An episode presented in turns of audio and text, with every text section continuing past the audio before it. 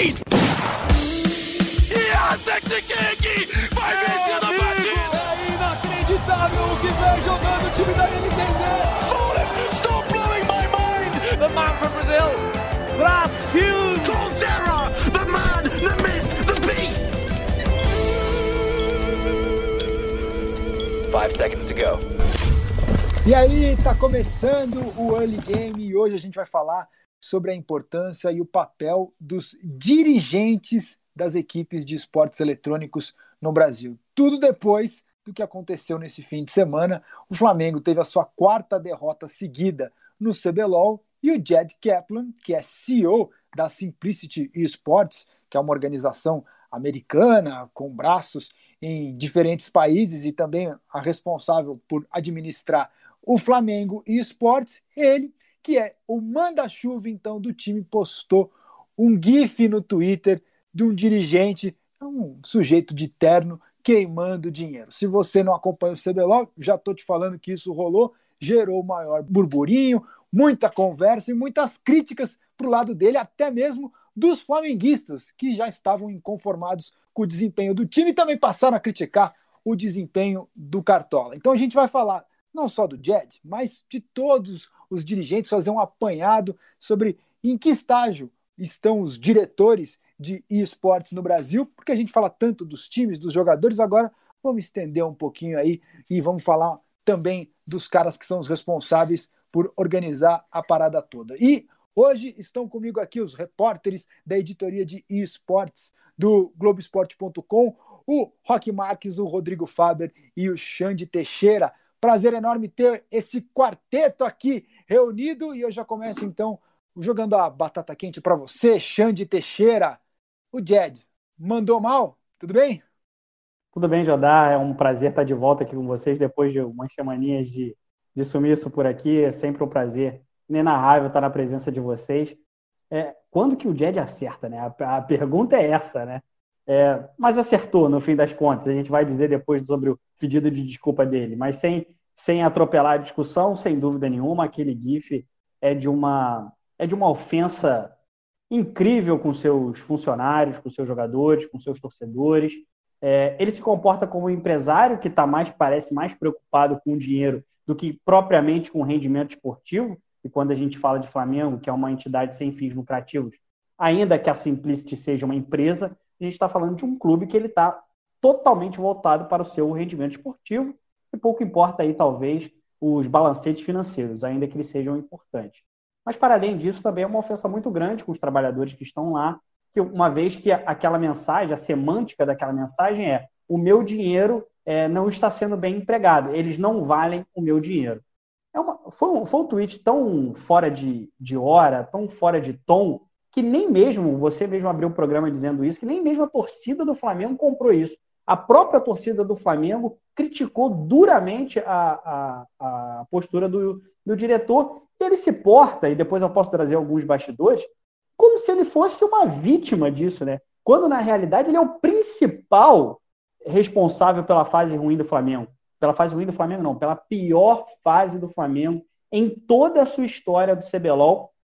Aliás, nesta posição que ele está agora na, na, na tabela, poderia gerar até uma rescisão. Mas isso é um papo para depois. Mas sem dúvida nenhuma, o Jed errou e errou muito feio e, e ele até tenta é, ratificar a sua postura com outros tweets, chegou até a twittar é, a, em minha referência com uma frase de um ex-presidente americano, mas depois foi obrigado a pedir desculpas. Mas assim, erros em cima de erros, Jodar. Se desculpou e até o Matheus Tiburcio, nosso colega aqui de Globoesporte.com, fez uma entrevista com ele. Eu vou até abrir aspas aqui para o que disse o Jed para o Matheus. Disse o Jed: eu estou no Twitter há muito tempo e acho que nunca tive que deletar um tweet. Provavelmente foi a primeira vez. Acho que é a primeira vez. Todo mundo comete erros. Não vou me esconder atrás de nada. Eu pisei na bola. Dei minhas desculpas, não queria magoar ninguém. Foi apenas um sinal de desapontamento. Isso foi o que ele falou para o Matheus Tiburcio, está lá no Globoesporte.com. Rodrigo Faber, desculpas feitas, desculpas que foram aceitas também pela comunidade, tudo certo? Fala, Jodar, tudo bem? Prazer estar voltando aqui ao Game, conversando com os nossos espectadores. Cara, é... não sei se foi bem aceita, não. É, ainda tenho, tenho esse receio. É, como, como o Xande citou, eu acho que foi, cara, de um despreparo ímpar, assim, é, até levando para o lado da, de uma modalidade tradicional, assim, do futebol. A gente não vê um dirigente de futebol fazer um negócio desse, cara. É, sei lá, geralmente, quando o cara quer dar uma cutucada ali no jogador, é um negócio sutil ali na, na, na zona mista, ou vai na, na coletiva, fala que o pessoal vai ser cobrado. A gente vê alguns dirigentes é, verborrágicos no Brasil, né, que gostam bastante de, de dar umas patadinhas ali, mas geralmente são sutis, assim, são bem é, deixando nas entrelinhas o, o, recado, não é do tipo o que o, o Jet fez. Eu acho que o grande problema de tudo isso é, eu não vejo problema em, em é, cobrança pública desde que de uma forma consciente, desde que uma forma a deixar claro que o dinheiro investido não está correspondendo ao que ele espera em resultado. Nisso não tem problema nenhum, acho que é algo super natural e vale também a cobrança da outra parte, por exemplo, não sei, no caso de um jogador tá com salário atrasado, por exemplo, ele, ele ir à imprensa e falar que, que o dirigente não está cumprindo com, com a obrigação dele. É, é algo super normal, sempre foi assim e não tem problema nenhum, desde que o respeito seja mantido. Definitivamente não foi o caso. Ali foi um, um impropério enorme com, com os jogadores, né? Acho que com quem está representando a cor do Flamengo, que acima de tudo, acho que tira o estímulo, né, cara? O cara tá se esforçando ali, muitas vezes a, a, a vitória não vem, a fase tá ruim, as coisas não acontecem, e no meio de tudo isso você ouve quem deveria respaldar a coisa puxar para si a responsabilidade, bater no peito e falar: não, a responsabilidade realmente é minha, jogar para o outro lado com um GIF, né?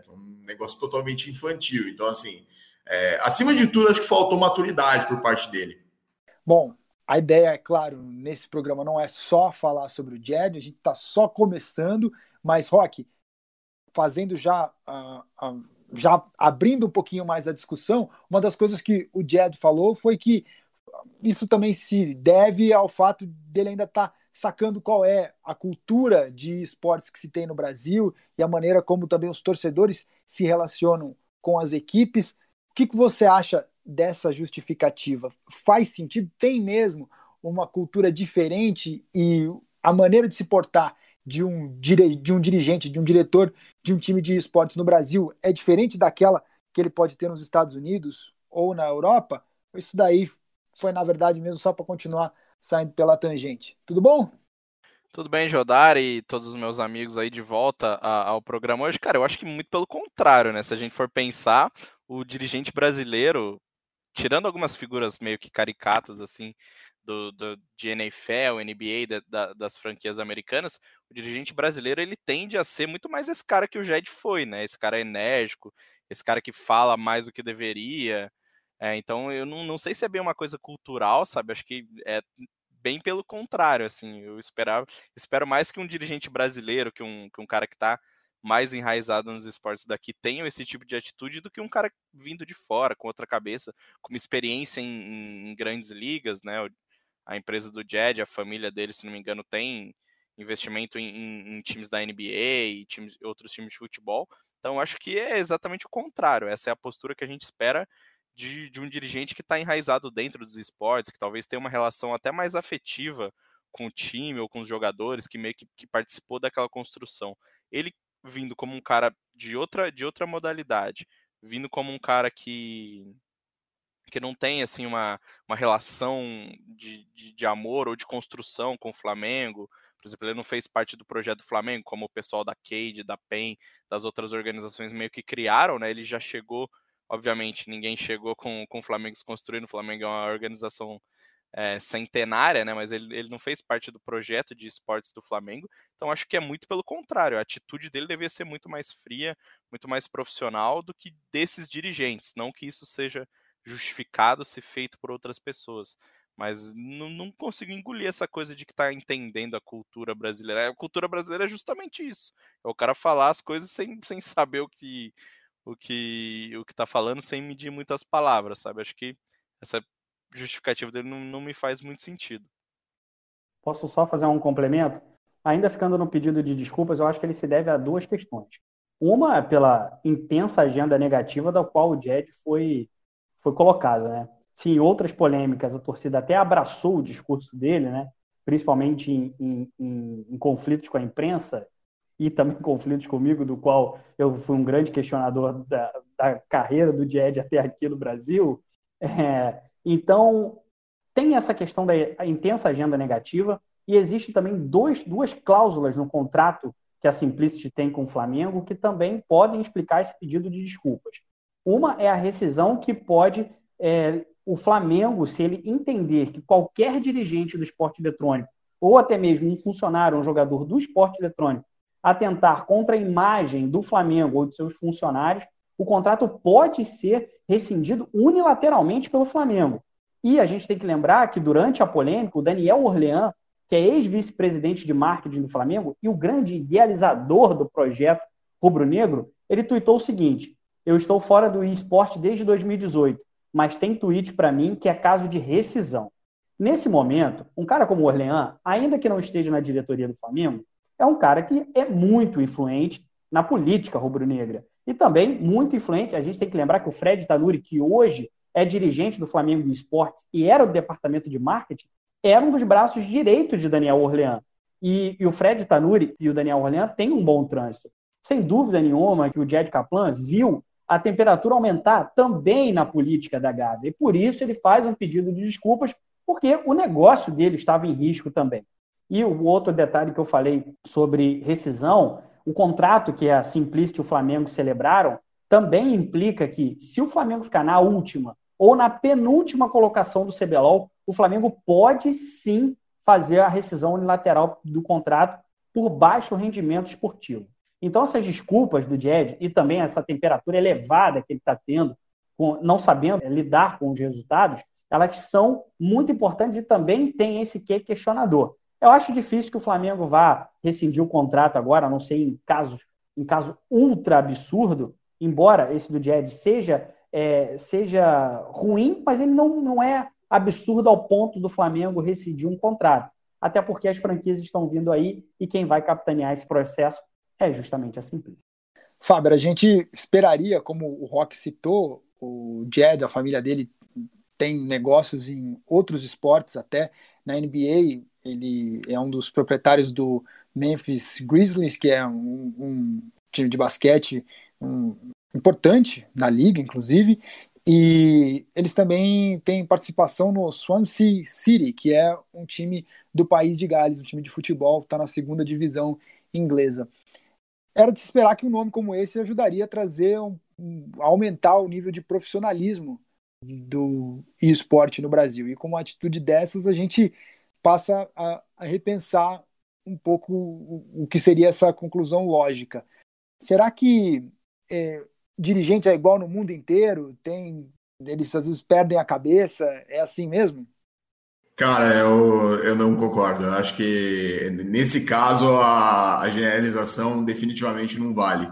Porque assim, é, cobrindo futebol, que foi é, como eu entrei no jornalismo esportivo e, e mesmo o esporte eletrônico depois, é, eu conheci perfis assim completamente opostos de, de, dirigentes, com atitudes completamente diferentes, com é, visões completamente diferentes, é, ideias em relação a, a projeto, a relação com torcedor, relação com imprensa. E eu acho que nesse ponto é, é, um, é um caso que a, a gente pode destacar no esporte eletrônico que há muitos dirigentes que ainda parecem não entender a função da imprensa.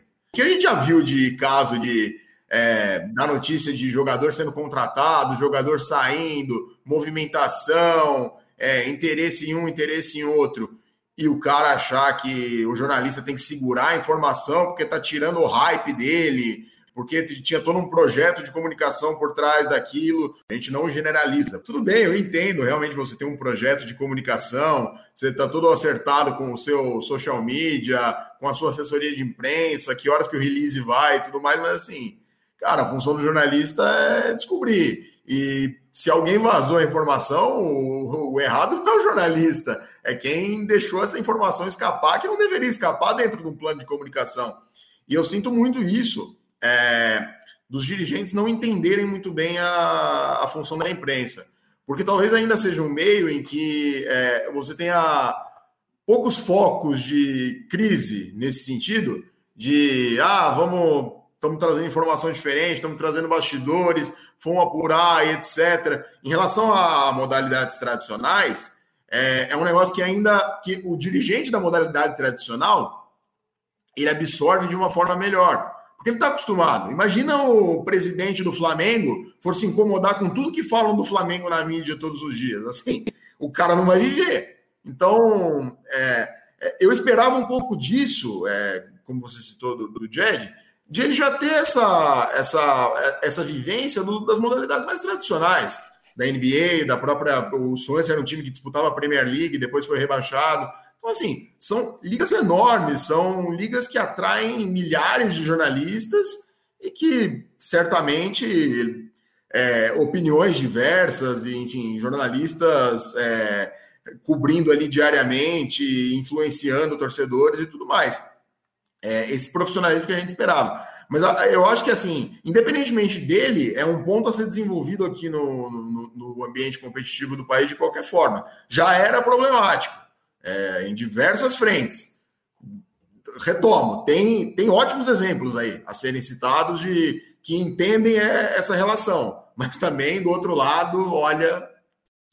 Rock, se a gente abrir ainda mais, olhar, por exemplo, o que acontece no cenário do Counter-Strike, é possível a gente comparar os dirigentes que a gente tem no CBLOL com o que a gente vê no CS? Um é mais profissional do que o outro? Cara, eu acho o CS tem uma peculiaridade, é, ainda que, que seja um, um, meio muito grande, seja uma, um, um jogo que trouxe bons momentos para o Brasil, ele ainda é meio amador nesse sentido, sabe? Isso ficou bastante escancarado na, na coisa do, da Fúria contra o MBR, né, na polêmica, porque você tem como protagonista os jogadores. Então, por exemplo, ninguém aqui fala sobre, sei lá, o dirigente do MBR, entendeu? um, a gente não, não, não tem um, um, Existem pessoas né, que estão por trás da, da, gestão do MBR aqui no Brasil, Renan Felipe, Yuri Fly, lá fora a gente tem o CEO do MBR, né, Ari Siegel, tem, tem várias pessoas, Lurps, tem muita gente, mas essas pessoas elas não estão tão no centro da discussão igual a gente tem no LoL. No CS, acho que até por, por questão histórica, rola mais essa independência, sabe? É aquilo do, do choque de culturas que a gente falou na entrevista com o Guerri como, como as decisões no CS são muito mais tomadas pelos jogadores, ou sei lá, no máximo pelo treinador, no caso do MBR ali, no máximo pelo DED, né? É, é uma cultura diferente. A gente tem esses. Até compartilha, né? Muitas organizações estão nas duas frentes. Então você tem, por exemplo, a INTZ tem time de CS, tem time de. Tem time de LoL, a PEN tem time de CS, tem time de LoL, mas você não vê o, sei lá, o Pada falando sobre o time de CS, você não vê o, o, Lucas da NTZ falando sobre o time de CS. O CS, ele é meio, se a gente pensar do ponto de vista de, de divulgação e de tamanho, de trabalho, ele é totalmente marginalizado por essas organizações. A PEN é, passou o ano inteiro o ano passado inteiro como o melhor time de CS do Brasil, ganhando praticamente todos os campeonatos que jogou.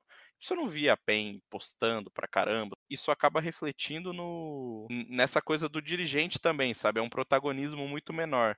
Pelo que eu vejo no CS, até por, por essa casca de CS no Brasil, ser tudo sofrido, ser tudo mais difícil, você tem os jogadores como, como protagonistas, você não tem esse espaço tão grande assim para os dirigentes, sabe? É muito raro que a gente veja os dirigentes, reforçando mais uma vez, com exceção dos treinadores, é, protagonizando alguma coisa nesse sentido, sabe? Então eu acho que isso é mais do LoL, porque além do LoL ser obviamente mais popular, né? Você tem, você tem essas figuras que, que permanecem, né? Porque pô, você sai do CBLOL, mas o, o dirigente está sempre lá. Então o time da NTZ muda, não é mais o Exódia, mas o Lucas está lá. O time da PEN é, muda, mas tem lá o Pada, tem lá os dirigentes que sempre tiveram, sabe? Eles são figuras muito mais presentes no LoL do que no CS. O CS ainda é, no fim, mesmo independente dos valores, ainda é aquela coisa do 5 contra 5, 6 contra 6, sabe?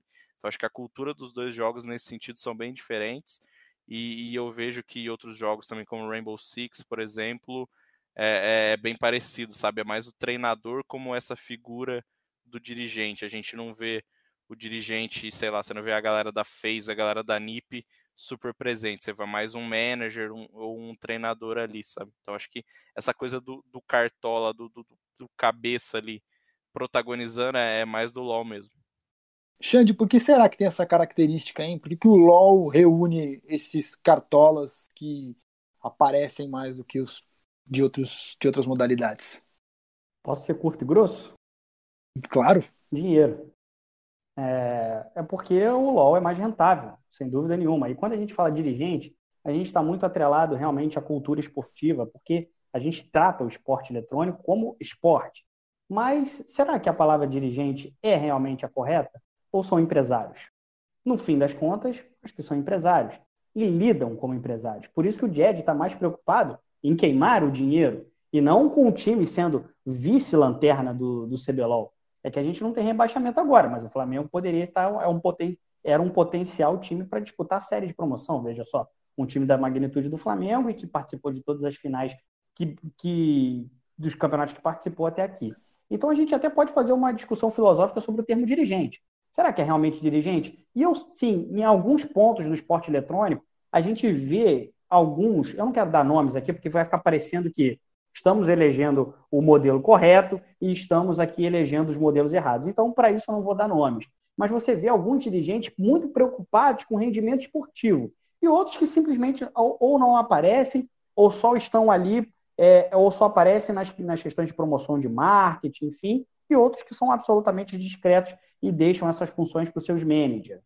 Então, a função do dirigente, eu acho que é muito mais, não sei se meus colegas vão, vão concordar, é muito mais exercida hoje pelo head, que eles chamam head de esportes, do que realmente pelo CEO ou pelo dono da empresa, porque diferente dos clubes de futebol que tem presidentes transitórios aqui no Brasil, a NTZ vai ser sempre do Lucas e do, e do Formiga, a PEN vai ser sempre do PAD, a menos que ele resolva vender e ter um outro dono que vai reinar absoluta até quando ele não quiser mais.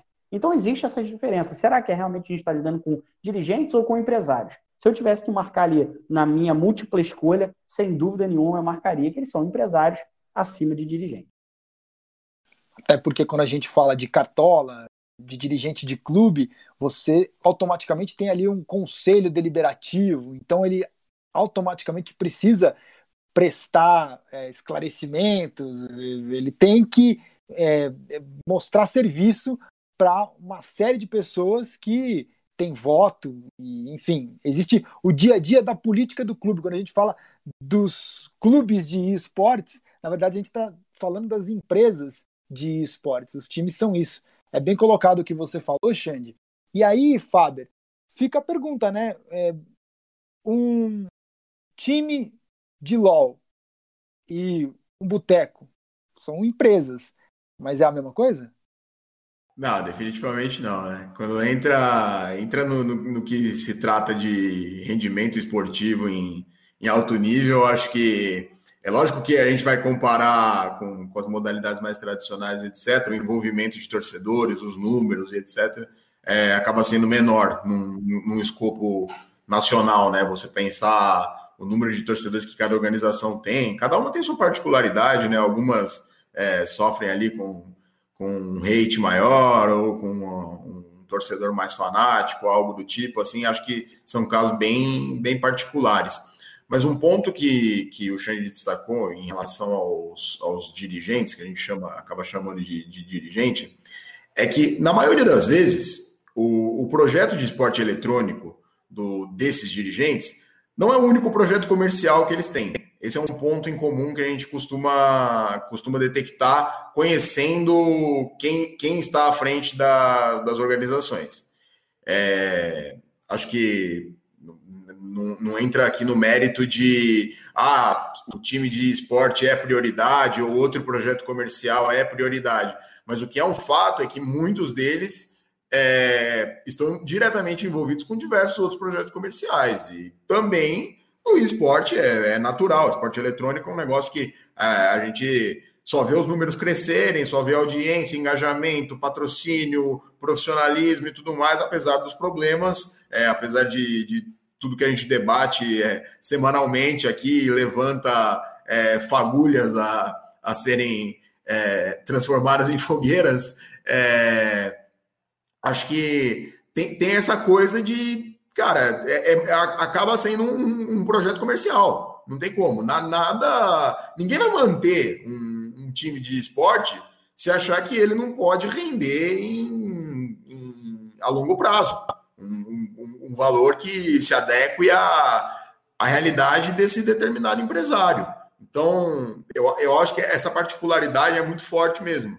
Porque você pegar um presidente de um, de um clube de futebol, ele pode até ter o, o, investimento comercial dele, geralmente tem, geralmente tem um, algum outro investimento, alguma outra coisa, até porque ele não vai ser presidente do clube o tempo inteiro. Mas você vê ele envolvido ali 100% do tempo, justamente porque a, a figura do presidente, é, numa modalidade tradicional, é um negócio muito pesado. Quando o presidente aparece, ou é uma coisa muito boa ou é uma coisa muito ruim.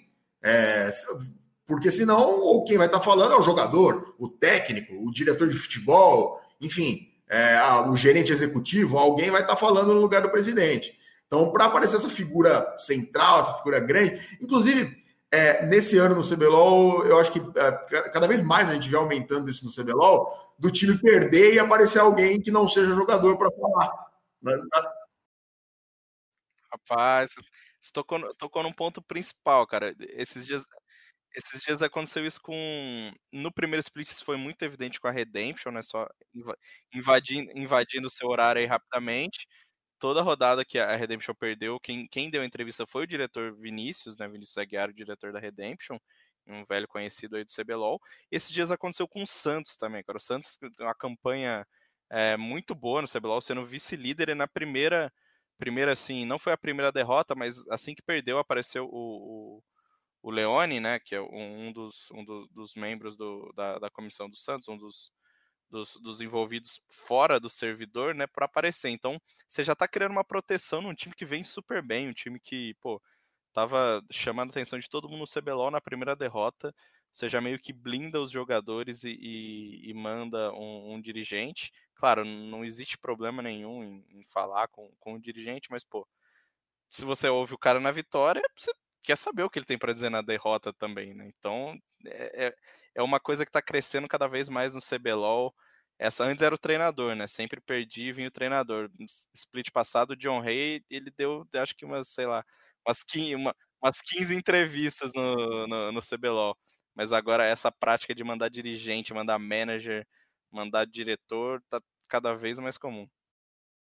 É, só, só esclarecer um, um ponto, Jodar, que no, no, caso do CBLOL especificamente, que a gente está falando mais, mais focado no CBLOL, é, as entrevistas coletivas elas não são obrigatórias. O contrato que a Riot tem com, com, com os clubes, é, a Riot diz que é, é bom, é, assim, eu não, eu não me lembro o termo exato, mas é. é recomendável. Palatável, é. Algo nessa linha. É, legal da parte das, das organizações para facilitar é, a linguagem que elas venham falar com a imprensa, porque é algo bom para todo mundo. A marca no, no, no, backdrop ali é a marca que paga o CBLOL. É, o, e os clubes estão envolvidos nisso, os clubes jogam o CBLOL. Eu acho que quando o sistema passar para as franquias, isso vai ficar um pouco mais sério. É, a coisa. Não, não, que não seja é, é, organizado hoje, pelo contrário, eu acho que, inclusive, os esforços da Riot para manter as coletivas é, ao longo desse período de, de pandemia, que está todo mundo isolado, foi louvável. Assim, tem as entrevistas online, todo mundo, todo mundo fala. É bem raro a gente ter um problema de, de uma organização não querer falar e há uma transparência muito grande em relação a isso. Mas só para deixar claro que assim, os times não são obrigados a falar. É ótimo que eles falem, acho que para todo mundo eles são orientados a seguir, mas é uma orientação, não é uma regra do jeito que a coisa vai, se não mudar isso daí, daqui a pouco vão mandar o técnico de TI do time para dar a coletiva, entendeu?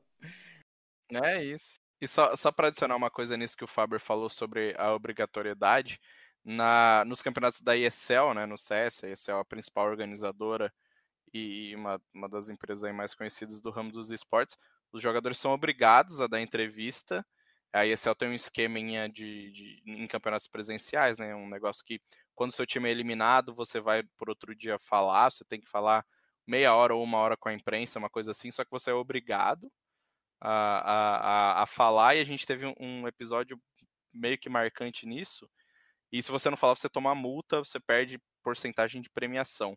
E uma, uma coisa que aconteceu na EM Katowice no comecinho de 2019, né, o primeiro Major do ano passado, vencido pela Astralis, a Liquid era um, um, dos, um dos, times que vinha embalado para o título. Eles foram eliminados, eles foram para a sala de imprensa e não conversaram com ninguém. Eles ficaram lá em Katowice parados lá na sala de imprensa sem conversar com ninguém, só para não ser multados pela ESL. Na época rolou várias críticas, o manager da Liquid, né, é, apareceu para defender eles no Twitter depois e tal, tal, tal, e uma galera do jornalismo independente reclamou bastante, que às vezes é a única oportunidade que você tem, pô, você tá na, na Polônia com, com o time norte-americano, às vezes é a única oportunidade que você tem de falar, e, e eles não, não, respeitaram isso e tal, então foi uma, uma polêmica, uma mini polêmica, né, na época, mas é, é, é, é engraçado a gente ver essa diferença, né, curioso, na verdade, a gente vê essa diferença da, dessa coisa mais permissiva com os times da Riot, e essa, essa política mais dura com a ESL obrigando os times a falar necessariamente faz, faz parte da, do livro de regras, faz parte do, do contrato que eles assinam. Ó, a gente girou por todo mundo, agora voltamos para o Xande e eu até deixei marcado um negócio que você falou aqui, queria explorar mais com você, Xande, que tem dirigentes e dirigentes, tem uns que tratam o negócio mais como business ali, outros que se envolvem mais no dia a dia esportivo. Como você acha que um dirigente deve se portar. Se é que existe um jeito correto, mas é, tem aquele que é mais paisão, que vai, chama o jogador para conversar, tenta acertar conflitos dentro da equipe. Tem também esses que ficam mais distantes, que estão mais preocupados ali com todas as questões burocráticas, com a política entre equipes, com a desenvolvedora. Para você, existe um modelo ideal de dirigente? Não, não existe um modelo ideal de dirigente. Existe um bom modelo de governança. E aí você pode, você pode transitar pelos diferentes estilos. Ou você tem um presidente bastante presente, e aí a gente pode traçar paralelos até com o futebol, por exemplo, né? A gente tem o próprio Flamengo agora, para a gente continuar numa equipe que tem é, é, braço no esporte eletrônico, é o Flamengo ultra vencedor no futebol, com o título da, da Copa Libertadores da América, que venceu o Campeonato Carioca, o esvaziado Campeonato Carioca. É, você tem um presidente do Rodolfo Landim, que é muito mais visto no momento burocrata do negócio. Mas tem o Marcos Braz, que é o, o braço forte no futebol. Então você tem um presidente mais discreto, mais voltado para áreas é, políticas, e você tem um cara muito perto do, do time, que é uma espécie de head coach, como por exemplo fosse o Joko hoje na equipe do Flamengo. Você pode também ter dirigentes muito próximos da sua equipe, como, por exemplo, é o caso da INTZ, em que o Lucas Almeida é muito próximo do time, né? Está sempre ali, sempre tweetando é, quando o time vai disputar o CBLOL ou quando vai disputar outras é, é, modalidades. A INTZ é uma grande vencedora no, no, no LoL. O Lucas Almeida já se envolveu com algumas polêmicas, extra-campo, né, com casos de aliciamento, até com casos reincidentes de, de, de aliciamento de jogadores, tanto que em certo momento custou até a, cadeira de presidente dele da ABCDE, e que depois de um tempo ele volta a ter protagonismo na mesma, eh, na mesma entidade. Então, a gente tem aí uma, uma, uma gama de, de, de possibilidades de gestão de equipe.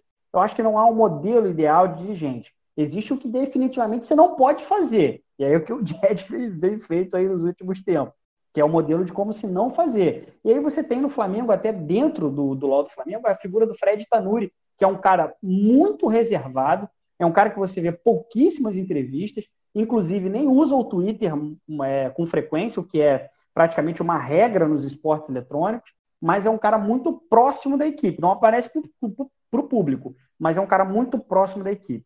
Ou você tem um presidente que se envolve apenas com as questões empresariais, mas tem um head coach forte, um head coach ou um head de esportes aí na nomenclatura que você quiser, ou você pode também ter um presidente próximo. É, nos dois modelos existem prós e contras. E também nos dois modelos o dirigente pode fazer, pode ter é, é, atitudes louváveis, como pode ter atitudes também é, condenáveis, como a gente está dizendo aqui. O Jed sentiu esse, esse ímpeto contra ele e teve que recuar. Isso também é uma, é, um, é uma face também da imprensa e também da opinião pública. O dirigente não pode tudo, principalmente num time que é diferente dos demais. Enquanto eu falei aqui que o Lucas Almeida é dono da NTZ, enquanto o Pad é dono da PEN, o Jed não é dono do Flamengo. Ele é apenas dono do licenciamento. E esse sim, ele está embaixo desse fogo político em que em alguns momentos você precisa recuar, que foi o que ele aconteceu. Então, é, para responder a tua pergunta, eu dei uma volta muito grande, mas eu acho que realmente não tem modelo. Mas você precisa definitivamente ter um bom modelo de governança. Se o presidente não vai ser próximo, você precisa eleger um braço direito. Esportivamente, eu não tenho dúvida de que você pode ter sucesso sendo um dirigente que se envolve no dia a dia esportivo ou não. A gente que lida ali nos bastidores conhece os dirigentes que têm esses é, estilos, esses perfis, e já viu tanto um sendo campeão quanto o outro. O que eu tenho para dizer, assim, para compartilhar com quem está escutando a gente, que acho que vale a pena vocês terem é, uma ideia é, de como, de como é para nós enxergar isso acontecendo do outro lado da tapadeira, do, no, no, no, backstage, né?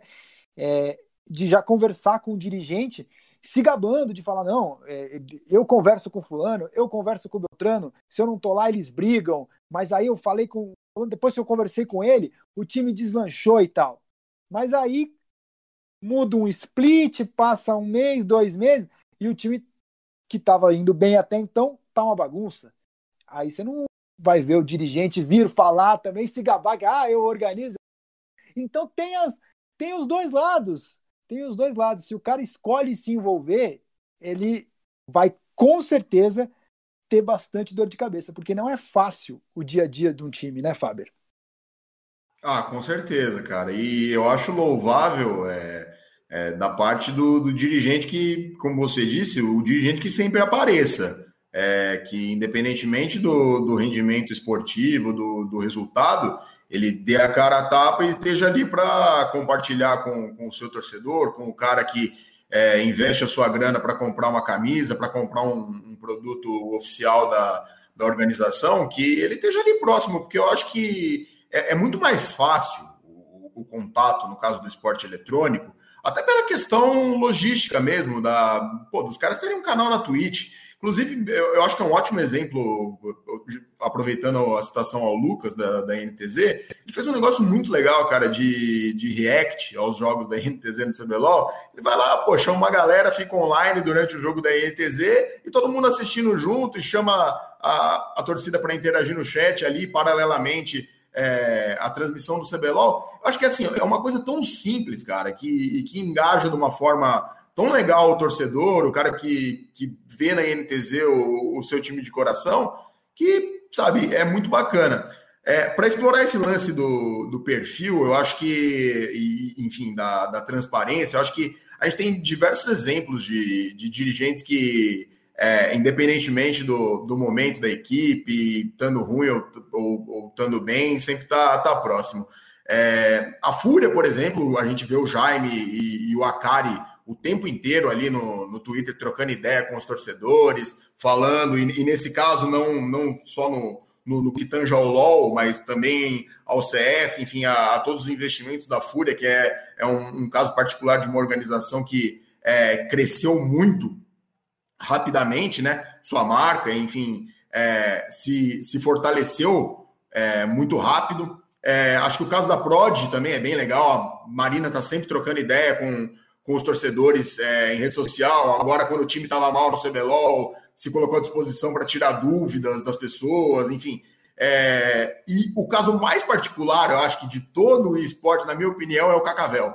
É, é um cara que é, ele tem um perfil muito particular em relação aos outros dirigentes de chamar para si essa coisa do eu sou o paizão é, a, a, figura paterna. Todos os jogadores que passaram pela Team One, os caras que ganharam o CBLOL em 2017, os caras do CS, do Rainbow Six, todo mundo, assim, independentemente de, de críticas e problemas que tenham tido na organização, todos convergem num ponto de que o Cacavel é um paizão assim mesmo. Ele é essa figura que chama para ele a, a, a, responsabilidade em diversos momentos e, enfim, é a, a figura do general ali, né? Um, um cara que quando precisa tá no vestiário e troca ideia e pô, quando precisa bate na mesa e quando precisa passa a mão na cabeça. É, então assim é muito bacana, cara, é, ver que é, mesmo no esporte eletrônico, embora ainda esteja, é, seja mais restrita essa presença do, do, dirigente, a gente tenha diferentes perfis. É, pessoas transparentes, pessoas e organizações mais fechadas, é lógico, isso depende do, do perfil, mas o, os que aparecem mais, os que aparecem menos, é, é legal a gente detectar isso cobrindo os bastidores. Uhum. O Xande Teixeira, quando você falou do Cacavel, ele abriu um sorrisinho ali. Será que eu te ponho na fogueira? Você vai perguntar o porquê desse sorriso aí, ô Xande? É, eu ia falar justamente isso que o Fábio falou. Ele foi construindo o pensamento dele e o Cacavel foi vindo à minha cabeça, né? Mas estava na linha de raciocínio dele. Quando ele falou, eu falei assim, cara, a gente pensou realmente junto, porque o Cacavel é justamente essa, é esse exemplo de dirigente que é a testa da organização, né? que é o escudo da organização. Ele está à frente.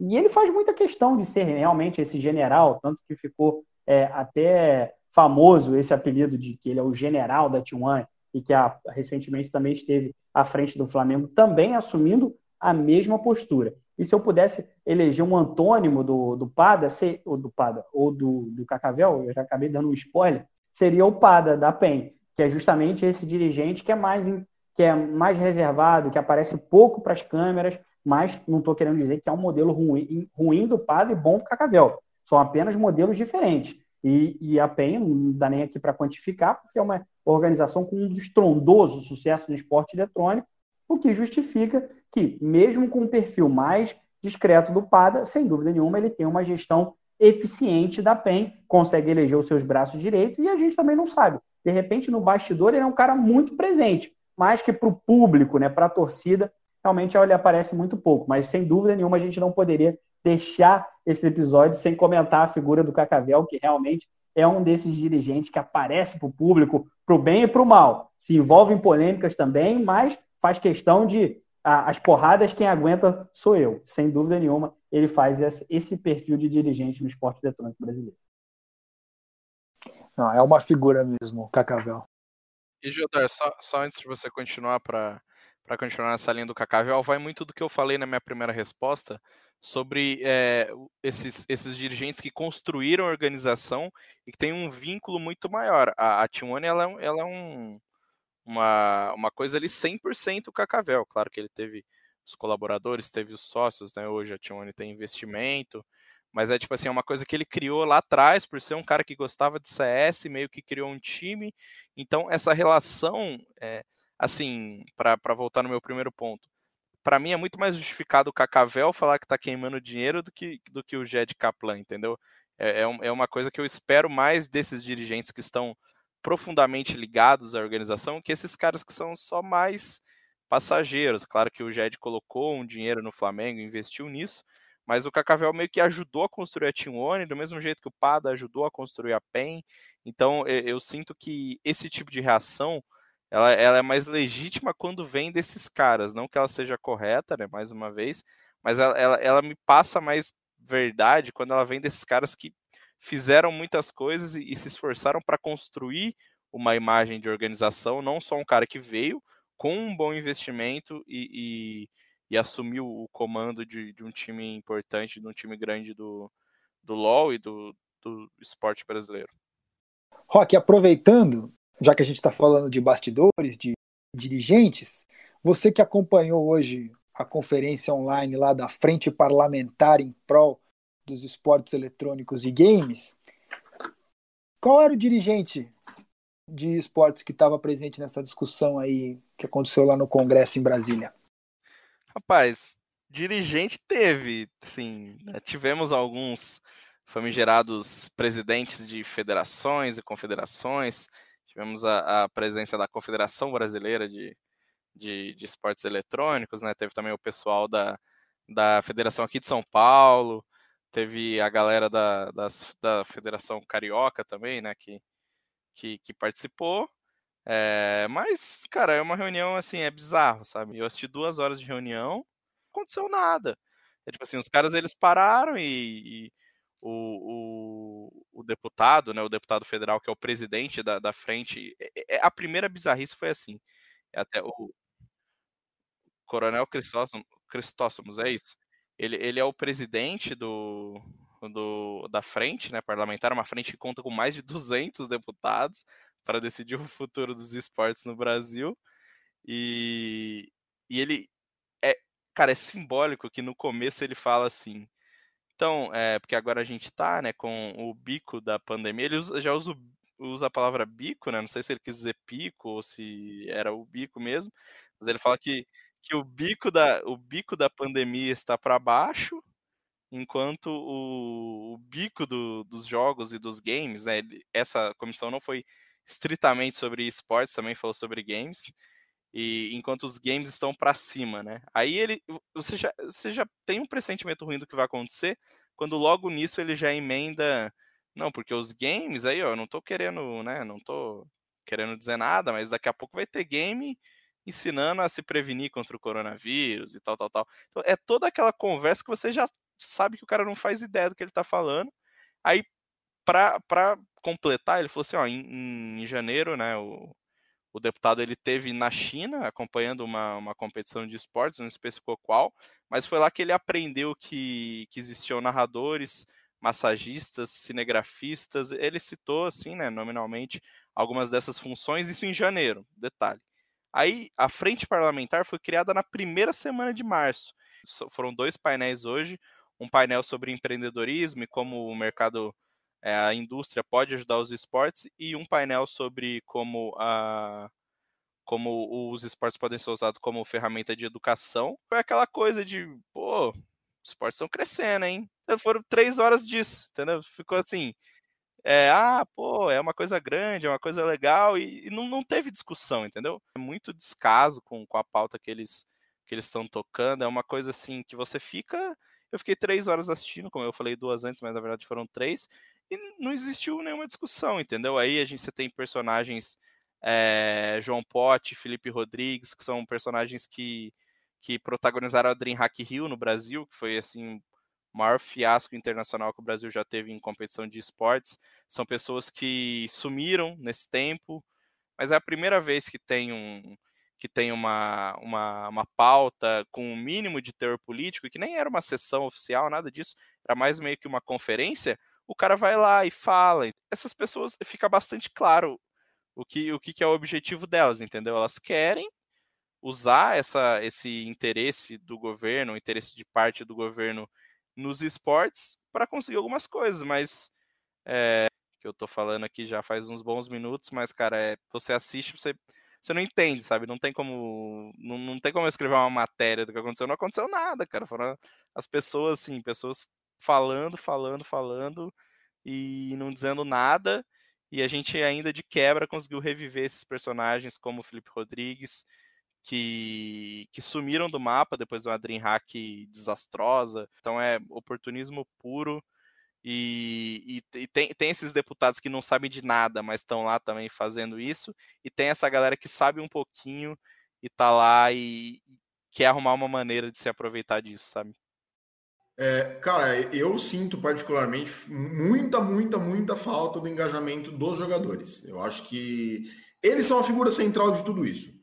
É, torcedor de esporte não, não, acompanha o game, não acompanha o CBLOL, o Major de CS, etc para ver o dirigente, o manager, seja quem for. Óbvio, cada um tem sua importância, cada um tem sua função, cada um atua dentro da sua respectiva área. Mas nesse caso, cara, quem tem milhões de seguidores, quem gera engajamento diário, quem conversa é, com o, o torcedor diretamente, e eu acho que tem moral para falar disso, justamente para chamar para ser responsabilidade, cara. Falar, cara, então, é o seguinte, ó, eu sou fulaninho aqui, eu jogo game tal, eu ganho tanto por mês, eu tenho tantas empresas abertas, eu tenho tantos milhões de seguidores nas redes sociais. É, o que, que, você acha de trocar uma ideia comigo e ver o que eu penso sobre isso? Eu acho que essa tinha que ser a ponte criada. É lógico que os, os dirigentes também têm a sua responsabilidade. Acho que isso é, passa por todas as frentes do esporte. É importante, é fundamental que todo mundo que está no cenário, inclusive a gente, de, nessa parte crítica, de, de falar, de expor, de mostrar o despreparo de, de quem está debatendo isso, acho que todo mundo tem que se envolver. Porque o cenário engloba, o cenário ele gera emprego, ele engaja, ele cresce cada vez mais através de todo mundo. É, através do jogador, através do dirigente, através do jornalista, através do torcedor. Então, eu acho que é uma, é uma missão de todo mundo de, de desmistificar. E, e, nesse caso, eu acho que a Leila é, é, um ótimo exemplo, cara, de quem começou criticando ferrenhamente. É, falou que os jogos violentos não, não tinham qualquer espaço para ser um, o esporte, que esporte de verdade era, era vôlei, basquete, futebol. E, cara, no, no, período de assim, de poucos meses, poucas semanas, ela mudou completamente de opinião, porque ela se inteirou sobre o assunto, diferentemente do, dos exemplos que o Rock citou. Acho que um, o que a gente mais vê na real, quando, toda vez que tem essas audiências, é o cara citando a campanha do GTA. Pô, lá tem a missão que você tem que matar o fulaninho, você tem que perseguir o cara. Ah, porque você ganha pontos por quebrar a viatura da polícia. Cara, assim, é, é uma falta de noção, uma falta de, de, de cara de pau mesmo, de, de parar. Não, cara, eu vou estudar o que eu vou falar aqui, porque eu acho que tudo gira em torno de game, não é esporte, cara. Tipo assim, é, todo esporte é um game, mas Entendeu? Não, não, não é um esporte. A relação não é, não é a mesma. Então, assim, é, a partir do momento que não, que não se entende isso, não se entende esse conceito de que o esporte eletrônico é uma coisa, competição em alto nível é uma coisa, e jogar casualmente em casa, bater uma partidinha de FIFA, fazer a campanha do GTA, é, enfim, qualquer jogo, é, a partir do momento que você não entende isso, cara, não, não tem nem como começar a conversar, entendeu? É isso. Gera é, essas sessões constrangedoras que são uma perda de tempo para os políticos que estão lá, para quem está ouvindo, para o dirigente de esporte que investe seu tempo de ir lá e ouvir. E é isso. Se, se a coisa não avançar, se o político não for lá e tentar entender do que ele está falando, também vai ser difícil do jogador falar, pô, cara, eu vou lá falar para isso aí, eu vou perder o meu tempo de ir lá tentar explicar por A mais B, que o que eu estou fazendo aqui é minha profissão e eu estou competindo em alto nível, eu não estou sentado na minha cadeira comendo salgadinho, tomando refrigerante e, e jogando uma partidinha à tarde. Então, assim, é, é o básico, né? Acho que tem que partir, principalmente do lado político, e a partir do momento que se tem esse entendimento, aí sim um engajamento dos jogadores que são a figura central do cenário. Bom, o que, que eu acho dessa questão envolvendo aí a frente parlamentar? Eu acho que Brasília tem um, aí uma clara desconexão com a realidade, né? É, a gente estava discutindo aqui sobre os nomes que são convocados para fazer parte dessa frente parlamentar, né? E é impressionante a incompetência até para a gente identificar quem são as pessoas da área, né? O Rock falou aí largamente sobre o Felipe Rodrigues, é um cara que dispensa comentários. É, um cara que é responsável pelo, pela maior, pelo maior fracasso retumbante de, uma, de um evento internacional no Brasil. E assim, é, e essa sopa de letrinhas, Confederação Brasileira de Esportes Eletrônicos, Confederação Brasileira de Esportes, é, Federação Brasileira de Esportes, na realidade é uma sopa de letrinhas de, de pessoas que nunca contribuíram em nada para o esporte eletrônico brasileiro. E o que me assusta ainda mais é que os próprios dirigentes não leem a imprensa esportiva.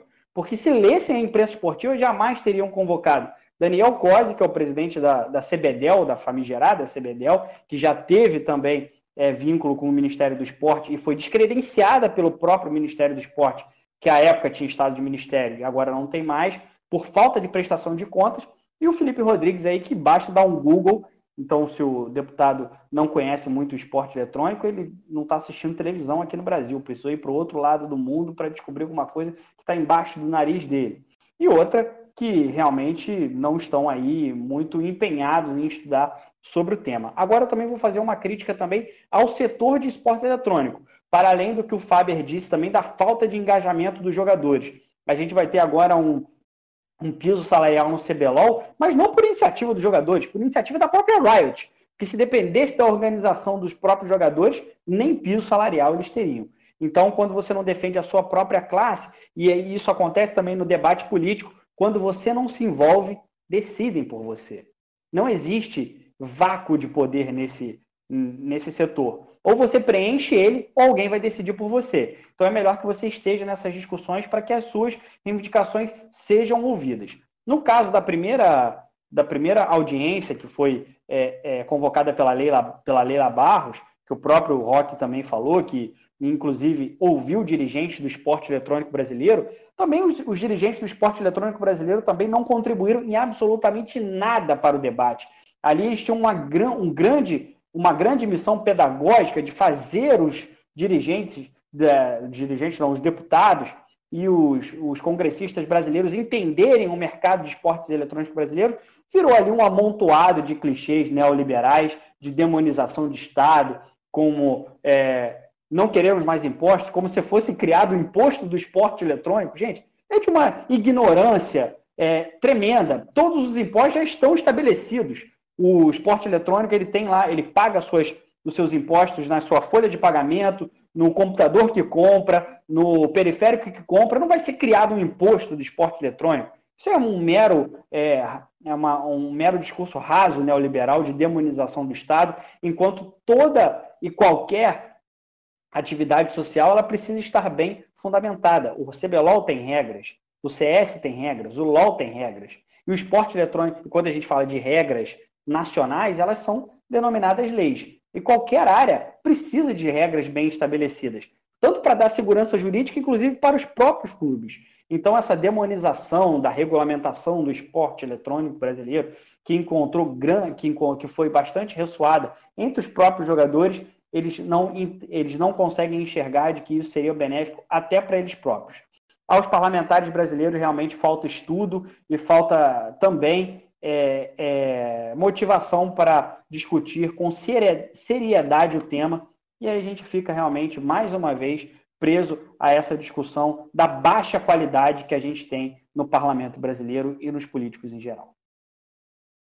Chegamos ao endgame, então, last hit de cada um, rapidinho para terminar. Manda ver, Rock, você primeiro. Cara, o meu last hit vai para o Gamers Club Ultimate. Essa, esse final de semana a gente tem o primeiro evento é, da série Ignição, né, que é a série oficial de torneios de Valorant da Riot. A gente teve, um, tá, teve uma, uma grande qualificatória aberta, né?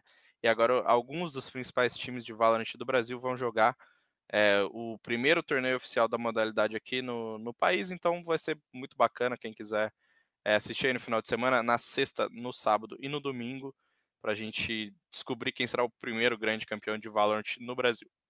Fábio.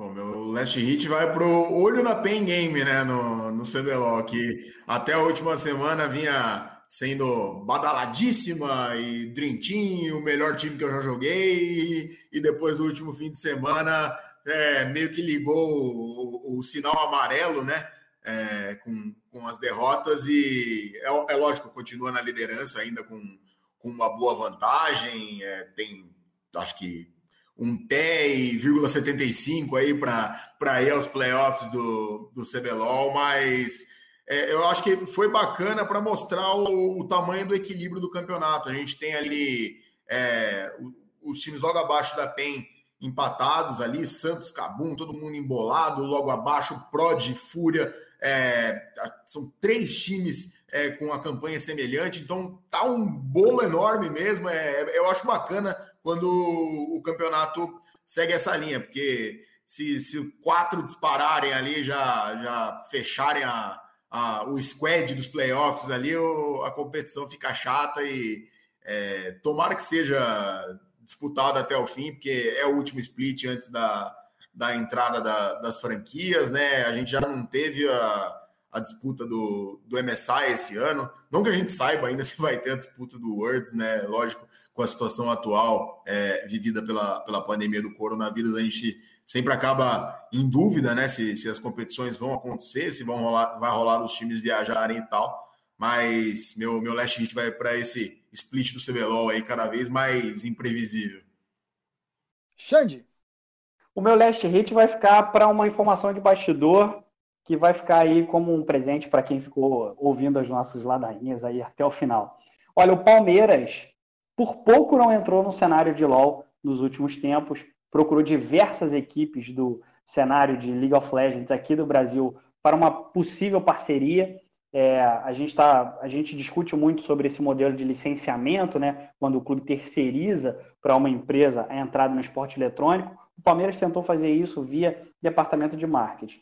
De acordo com as minhas apurações, não conseguiu ressoar muito, não conseguiu, é, de fato, conseguir uma, uma parceria, mas o Palmeiras aí começa, e sempre foi muito essa lenda urbana do Palmeiras tateando o esporte eletrônico, mas dessa vez realmente procurou organizações de vulto aqui no Brasil para fazer uma parceria, até onde eu sei, essa, é, essas conversas não avançaram, mas o Palmeiras está aí, quem sabe no futuro pode aparecer em uma outra, é, uma outra modalidade, ou quem sabe é, de, colocando o pé de vez no esporte eletrônico. E um outro dado é de que findou o, o, o prazo para as inscrições para o processo de franquias. Eu acho que em breve a gente vai conhecer aí quem está de fato na briga por uma franquia na próxima edição do CBLOL. Pô, e a vida política do Palmeiras é tão animada, esse episódio ia ser tão bom se tivesse o Palmeiras no CBLOL. Cobri três anos ali diariamente a pensa com novos assuntos e novos negócios não é pequena, não.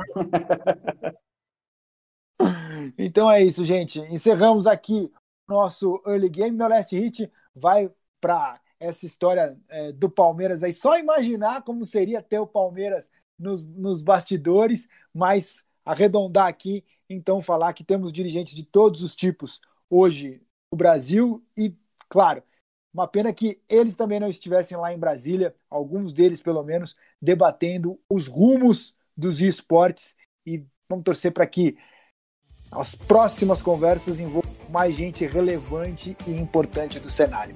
Obrigado a você que ficou com a gente até aqui, ouviu o Early Game até o final. Semana que vem tem mais. Tchau!